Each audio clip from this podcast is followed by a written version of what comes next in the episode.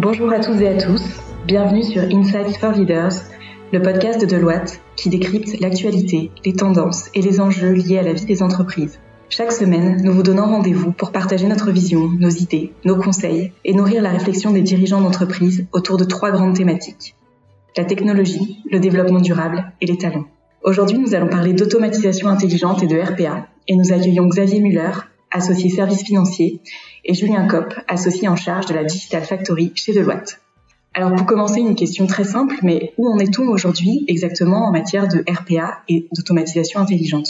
Effectivement, euh, la RPA est un acronyme qui a connu un, certain succès ces dernières années et, dont on entend beaucoup parler. Euh, et pour autant, on est déjà en train d'évoluer vers euh, l'automatisation intelligente qui en fait est constituée de la RPA euh, à laquelle on adjoint euh, tout un ensemble de fonctions, notamment cognitives, pour aller plutôt vers ce qu'on appelle une intégration intelligente des, des processus, plutôt qu'uniquement une robotisation. Donc on est déjà en train de voir que la RPA qui tient plutôt de la robotisation standard est en train d'évoluer vers, des fonctions plus avancées sur lesquelles on va chercher plus de valeur avec la jonction de, du cognitif pour aller structurer des documents non structurés, pour aller euh, toucher euh, de l'intelligence artificielle, des éléments de, workflow, du process mining, du process monitoring, voire du low-code. Tout cet ensemble de technologies aujourd'hui a été euh, ajouté par les éditeurs de RPA dans le panel de possibilités qu'ils ont, notamment grâce à des rachats successifs.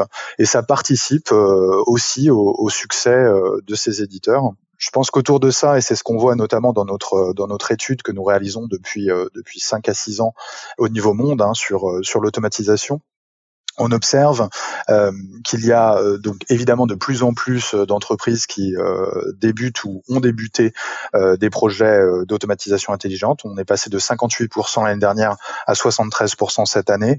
Et pour autant, il reste un potentiel fort au sein des entreprises, puisqu'en revanche, la capacité à passer à l'échelle ou les entreprises qui ont fait ce passage à l'échelle, quand bien même on est en progression conséquente, on est passé de 8% à 13%, il reste tout un panel d'entreprises qui n'ont pas encore euh, de robots RPA euh, à l'échelle ou d'automatisation à, l'échelle. Donc ça, c'est des choses qu'on va voir, notamment par de la, mutualisation des plateformes au sein des entreprises de manière euh, transverse entre les directions.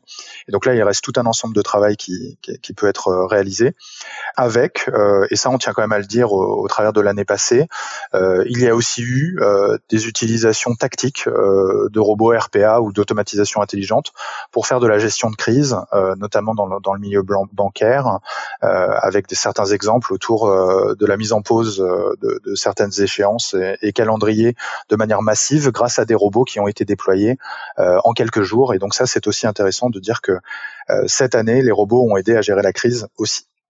Merci beaucoup. Alors aujourd'hui, quels sont les secteurs dans lesquels, d'après vous, la RPA apporte le plus de bénéfices? Oui, alors c'est intéressant puisque en, fin de compte, la RPA, euh, elle, touche tous les secteurs aujourd'hui. Euh, ça, ça a commencé euh, plus particulièrement dans les services financiers, dans la banque et l'assurance. Hein. il faut, faut, comprendre que euh, une des solutions comme Blue Prism, qui était précurseur euh, sur les sujets de RPA. il y a plus de 15 ans, ils ont commencé chez, chez Barclays en Angleterre. Alors pourquoi dans les services financiers? C'est parce que euh, c'est là où on avait beaucoup de tâches encore manuelles avec des processus stabilisés et puis, euh, ils ont aussi beaucoup travaillé sur, euh, au fur et à mesure, la digitalisation des processus. Et donc, ils disposent de, de données qui sont digitalisées et par conséquent manipulables par les robots. Euh, et, et, donc, dans, dans beaucoup de, de, middle et de back office, euh, que ce soit dans l'assurance ou dans la banque, eh bien, on retrouve l'usage de la RPA. Alors, ce qui est intéressant, c'est que ça s'est ensuite étendu à d'autres secteurs d'activité. Donc, on, en retrouve beaucoup euh, chez les telcos, les opérateurs téléphoniques, qui, euh, vous l'imaginez, ont, beaucoup de tâches administratives à réaliser, euh, comme par exemple aussi dans, le secteur de, l'énergie ou des utilities, qui ont cette même problématique de gérer des, ouvertures de contrats ou la, vie d'un contrat. alors, ce qui est intéressant, c'est que on, retrouve maintenant également beaucoup de, de RPA euh, dans le secteur manufacturing, dans le retail, et également au sein euh, du secteur public pour, pour venir en aide aux conseillers et aux opérateurs. Alors un, autre un autre mouvement qu'on voit depuis cette année, euh, au-delà des secteurs d'activité, c'est aussi euh, le fait que la RPA se démocratise, quelle que soit la taille de l'entreprise. Euh, en effet, on a l'avènement des, des, plateformes dans le cloud qui permet justement de s'affranchir d'une infrastructure et d'investissement dans, dans, les outils RPA, puisqu'on peut consommer maintenant l'usage du, du, robot, de la robotique en mode pay as you go, au fur et à mesure qu'on utilise le robot sur les transactions. Et donc, ça a permis de, démocratiser euh, l'usage de la RPA euh, euh, pour, un grand nombre d'entreprises. Merci. Alors, au-delà des secteurs, peut-être si on, se penche plus sur les métiers, quels sont les métiers qui ont le plus évolué ces dernières années grâce à la RPA et de quelle manière? La RPA est souvent rentrée dans les entreprises euh, par euh, la finance ou par les ressources humaines. Ça représente à peu près 55% à 60% euh, des premiers projets qui sont déployés sur ces deux directions. Donc évidemment, au sein de la finance, on va trouver un impact intéressant pour toutes les personnes qui travaillent en comptabilité, en contrôle de gestion, dans les shared services ou centres de services partagés finance notamment, où là vous avez une masse conséquente de travail qui est liée par exemple à de l'extraction de données, puis du retraitement pour finalement euh, aboutir à, un reporting. Et, et, finalement, on passe un temps de production conséquent. Et aujourd'hui, ce temps de production peut être euh, gommé par la machine pour permettre euh, finalement aux collaborateurs de se focaliser plutôt sur l'analyse de ce qui a été produit que sur la production. Donc ça, la finance, évidemment, un grand secteur qui a beaucoup beaucoup progressé grâce à la RPA. Les ressources humaines, puisque là vous avez aussi une masse conséquente euh, d'administratifs, hein, avec potentiellement, en fonction des entreprises, un turnover qui peut être euh, ici euh, générateur de, volume. Donc là aussi, le robot, alors c'est un peu réducteur, mais le robot va aider les, collaborateurs à gérer tous ces aspects-là. vous avez derrière, et j'en ai parlé rapidement, donc tout ce qui est très administratif, vous pouvez avoir du support commercial, et, et, là aussi euh, être en soutien euh, de force de vente et avoir euh, ben, ça, une volumétrie qui est conséquente. On parle de relations clients aussi qui a été beaucoup améliorée parce que là vous pouvez avoir des entreprises avec des millions d'interactions par par an et qui vont faciliter ces interactions et améliorer la, la relation client et l'expérience client grâce à ces à ces robots. Finalement, on voit aussi les fonctions support avec euh, notamment la DSI hein, qui, euh, qui aujourd'hui euh, commence à intégrer ces, nouveaux usages, ces nouvelles manières de travailler autour de la migration, de la gestion des habilitations, là aussi lié potentiellement à l'entrée des, des, collaborateurs, donc très lié parfois au, au, processus de ressources humaines, et finalement à la gestion de la vie du collaborateur au sens IT du terme. Je crois que pour euh, synthétiser, il y a aussi quelque chose d'assez intéressant euh, euh, aujourd'hui qui, ressort, c'est que finalement, il y a bien une complémentarité de l'homme et de la machine, ou finalement de l'homme et du robot.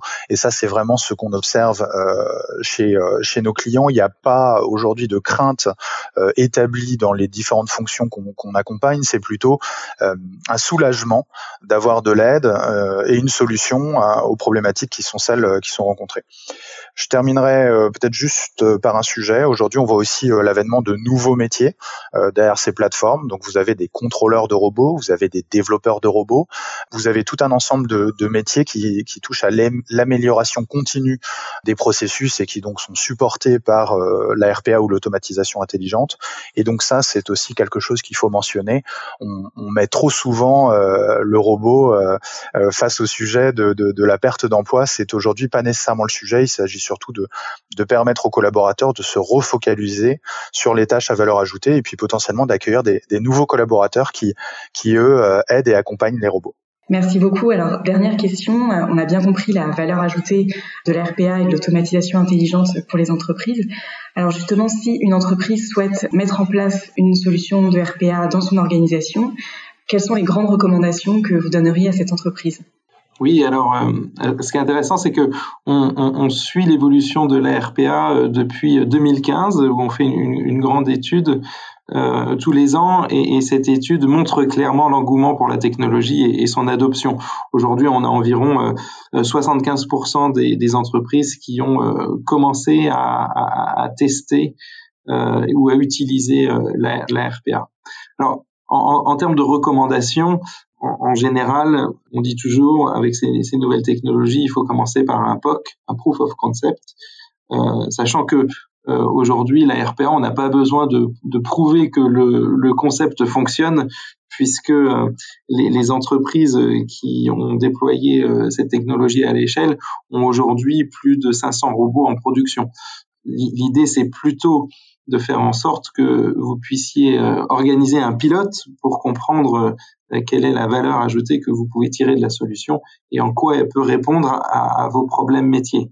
Hein, ce qu'il faut bien avoir en tête, c'est que c'est avant tout une technologie qui vous aide à, répondre à un besoin métier, à réduire des irritants, à, faire en sorte qu'on puisse s'attaquer à des tâches qui soient euh, récurrentes, rébarbatives et avec peu de valeur ajoutée, comme le disait Julien.